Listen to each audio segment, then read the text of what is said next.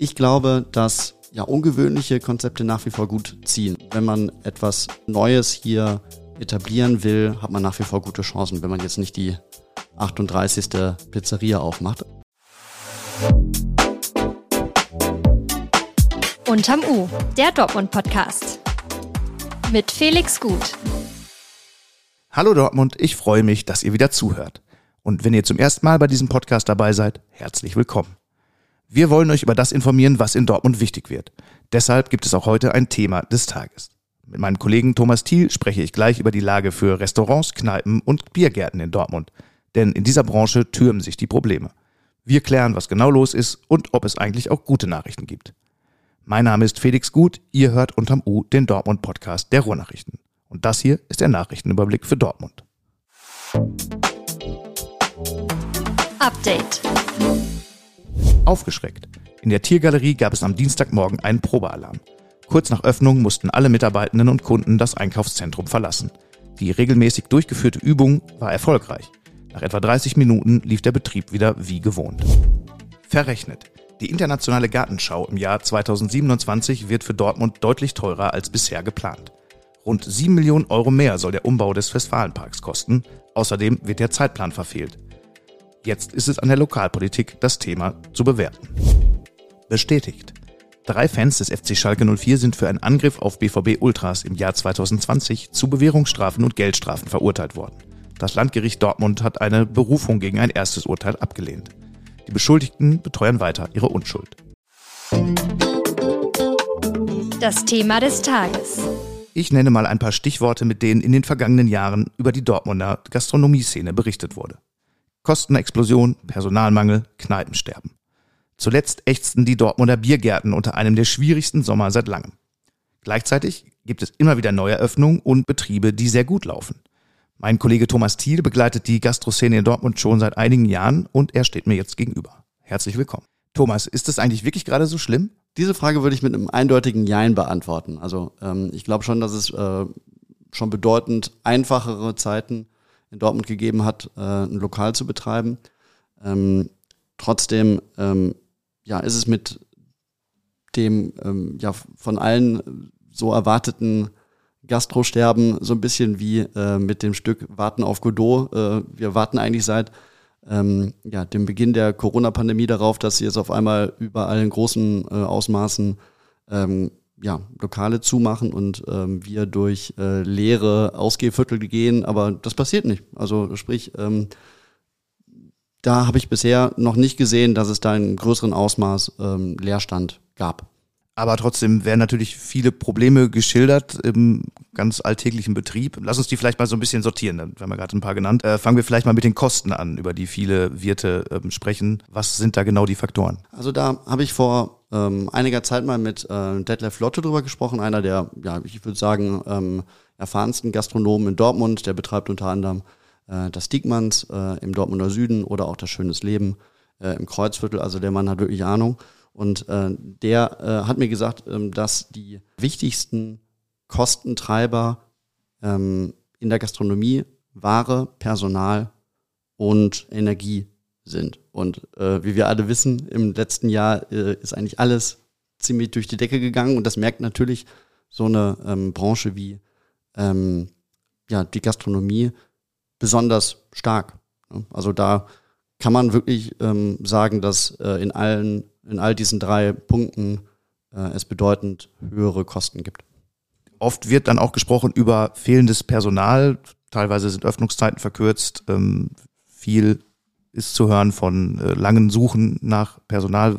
Was steckt dahinter? Ja, ich glaube einfach, dass ähm, das ist jetzt ja auch keine neue Erkenntnis, sondern etwas, was sich ähm, ja worüber wir schon äh, häufig geredet und geschrieben haben, ähm, dass sich viele Leute ähm, während der Corona-Pandemie umorientiert haben. Ne? Also ähm, was man häufig gehört hat, ist, dass ähm, die ähm, Aushilfen ähm, jetzt abgewandert sind in äh, Branchen wie den Einzelhandel oder besser gesagt die ähm, auch den Supermarktbereich, äh, ähm, weil es da bessere ja, Arbeitszeiten gibt, äh, sicherere Verdienstmöglichkeiten und so weiter. Und ich glaube, das ist etwas, was äh, die Branche nach wie vor ja ziemlich stark trifft. Das ist die eine Seite.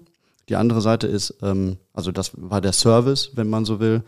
Ähm, gleiches Problem gibt es in den Küchen. Also da gibt es ähm, ja laut ähm, der ähm, Gewerkschaft der NGG, ähm, das ist praktisch die ähm, Gewerkschaft für das Gastgewerbe und für ähm, ja das das Lokalwesen, so nach dem Motto, die sagen, dass es äh, 100 äh, freie Stellen da gerade gibt in Dortmund allein. Und ähm, ja, das ist ein Problem, ähm, was auch mit Nachwuchs zu tun hat. Also ähm, ich habe jetzt von verschiedenen gehört, dass die ähm, ja, die Klassen, die Ausbildungsklassen bei der DEHOGA bedeutend äh, zusammengeschrumpft sind, die Jahrgänge. Ne? Also wo es vor ein paar Jahren noch vier, fünf Klassen gab, äh, kriegt man jetzt nur noch irgendwie äh, eine Klasse zusammen. Und das, das merkt man natürlich dann auch ähm, im Tagesgeschäft. Erste Zahlen gab es dazu, ja, gab rund 100 Kneipen, die es so über die Corona-Zeit nicht geschafft haben. Ähm, aber klar, das ist natürlich auch ein normaler Prozess ein Stück weit in der Gastrobranche, dass es da einen Austausch gibt und Betriebe schließen müssen. Das stimmt, aber natürlich äh, ist äh, die Zahl von äh, jeder, jeder vierte Betrieb schließt äh, schon etwas ein alarmierendes Zeichen, wobei das natürlich auch eine Unterkategorie war. Da reden wir über Kneipen, über Diskos, ähm, ähm, über äh, Clubs und das, die Zahlen kommen ja vom äh, Landesstatistikamt IT NRW. Ähm, wenn man sich jetzt die Sparte anguckt, ähm, über die wir jetzt hauptsächlich geredet haben, nämlich ähm, die klassische Gastronomie, Restaurants, ähm, Cafés, ähm, Imbisse, da ist der Rückgang eigentlich ziemlich moderat. Äh, also wir reden jetzt äh, ja vom Vergleich von 2019 auf 2021, also Hochphase der Pandemie.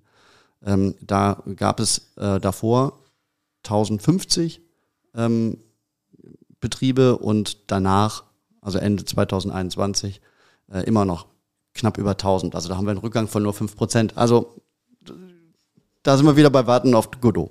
Kann man denn so Entwicklungen in Dortmund sehen? Welche Konzepte funktionieren, welche funktionieren weniger?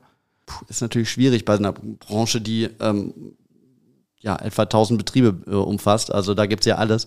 Äh, da muss ich ähm, nur, oder da kann ich nur meinen persönlichen Eindruck äh, äh, schildern.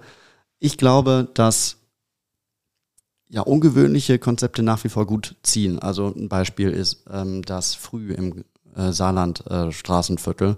Ein veganes Frühstückscafé, was einen Ganztagesbetrieb hat. Hört sich erstmal total nischig an. Ähm, trotzdem, immer wenn ich daran vorbeilaufe, ist der Laden rappelvoll. Anderes Beispiel, äh, das Labsaal ähm, ähm, an der Rheinischen Straße. Mini-Lokal, nur ein paar Tische, schwäbische Küche. Ist jetzt auch nicht unbedingt das, wo man in Dortmund sagt, okay, äh, darauf äh, hat man jetzt gewartet, äh, um irgendwelche Spätzle zu essen. Ähm, die halten sich seit äh, Jahren und das sehr gut mit äh, einer großen ähm, ja, Fanschar an Stammgästen. Also insofern ähm, ich glaube, wenn man etwas ähm, Neues hier etablieren will, hat man nach wie vor gute Chancen, wenn man jetzt nicht die 38. Äh, Pizzeria aufmacht. Aber selbst dafür gibt es Publikum. Also ich glaube, dass die Stadt groß genug ist, dass das Potenzial groß genug ist. Ähm, wir sind immer noch äh, Deutschlands neuntgrößte Stadt. Ähm, da gibt es genug Leute, die gerne essen gehen. Wir haben ja in den letzten Jahren häufiger mal über ein Thema geredet, über das wir ganz lange gar nicht reden konnten in Dortmund, und zwar über Spitzenküche und Sterneküche. Sternerestaurants haben sich hier erstmals etablieren können. Wie ist denn da gerade eigentlich die aktuelle Lage? Ja, also ganz äh, unbefleckt äh, waren wir ja davor auch nicht. Also wir hatten ähm, schon, glaube ich, vor 20, 25 Jahren mal ein Sterne äh, äh, Gastronomie hier. Äh, was aber richtig ist, äh, ist natürlich, dass es ähm, 2021 so eine Art Sterneregen gab. Dann äh, da ähm, gab es auf einmal vier Sterne-Restaurants in, äh, in Dortmund. Ähm, ja, nach dem Sterne-Regen kam kam das Sterne-Sterben, wenn man so will. Ähm, in den letzten zwei Jahren haben zwei der vier äh, Sterne-Restaurants zugemacht. Ähm, trotzdem äh, glaube ich, dass das ähm, jetzt kein großer Trend ist, so nach dem Motto, Dortmund ist nicht bereit für äh, herausragende Küche. Das hatte ganz unterschiedliche Gründe. Ähm, Im Fall vom ähm, Juma in Küchörde war es ähm, so, dass der Küchenchef, was die zentrale, ähm, was die zentrale Figur ist in so einem Sterne-Restaurant, äh, andere Pläne hatte, sich anders orientieren wollte und dann wurde eben das Konzept oder das Lokal dann geschlossen. Äh, Im Fall äh, vom Schneider jetzt ähm, im Frühling gab es dann eben auch die bekannten Probleme mit Personalmangel ähm, und ähm, anderen persönlichen äh, Gründen von, äh, ja, vom Küchenchef. Also insofern, ich glaube nach wie vor, dass da ähm, das Potenzial da ist. Und das zeigt ja auch, dass zum Beispiel Pierre Beckerling, der Ex-Küchenchef vom Juma, der ist jetzt auch gerade wieder zugange ähm, mit einem Geldgeber ähm, ein Edellokal in der Kokerei Hansa aufzubauen, Schwarz-Gold. Also insofern glaube ich, ähm, da passiert einiges. Wie lautet denn deine Einschätzung? Wohin geht der Weg der Dortmunder Gastro? Er geht weiter. Also es wird immer eine vielfältige Szene hier geben, die sich natürlich ändert. Ich glaube, dass es hier genug Leute gibt, die Ahnung haben, die Bock haben, was Ungewöhnliches zu machen, gastronomisch und kulinarisch. Ähm, und auf der anderen Seite ähm, genug Leute, die eben auch Bock haben, das zu essen und ähm, ja, sich da äh, bewirten zu lassen. Also ich glaube, äh, Qualität wird sich durchsetzen. Es werden äh, natürlich immer wieder Sachen verschwinden, aber gleichzeitig auch neue kommen. Ich glaube schon, dass es so eine angespannte Situation momentan gibt und diese Situation könnte sich ähm, jetzt zum ähm, Jahreswechsel noch mal ein bisschen ver, ähm, verschlimmern, ähm, wovor eigentlich alle Gastronomen Angst haben. Das ist die Mehrwertsteuer.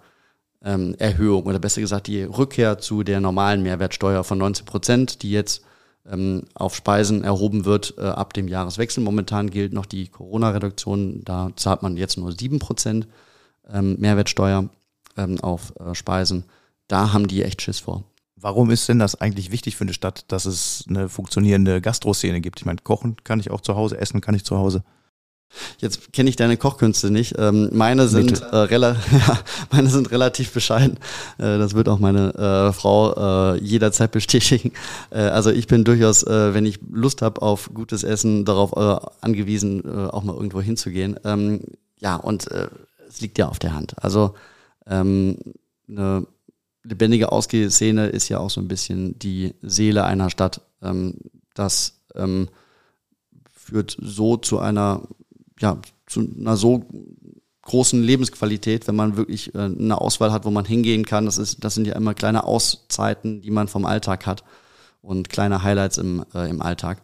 Und ähm, das äh, findet sich in allen Konzepten von Stadtplanern, wann immer man irgendwo ähm, äh, jetzt über neue Quartiere redet, ist immer wichtig oder ist immer ein großer Punkt, okay, man braucht jetzt auch, auch irgendwie eine funktionierende, schöne Gastronomie dazu, sei es am Hafen, sei es am Phoenixsee, sei es äh, rund um Smart Rino, was ja jetzt nichts geworden ist. Ähm, also sprich, ähm, da sieht man schon, dass das nachgefragt wird und ähm, auch wichtig ist.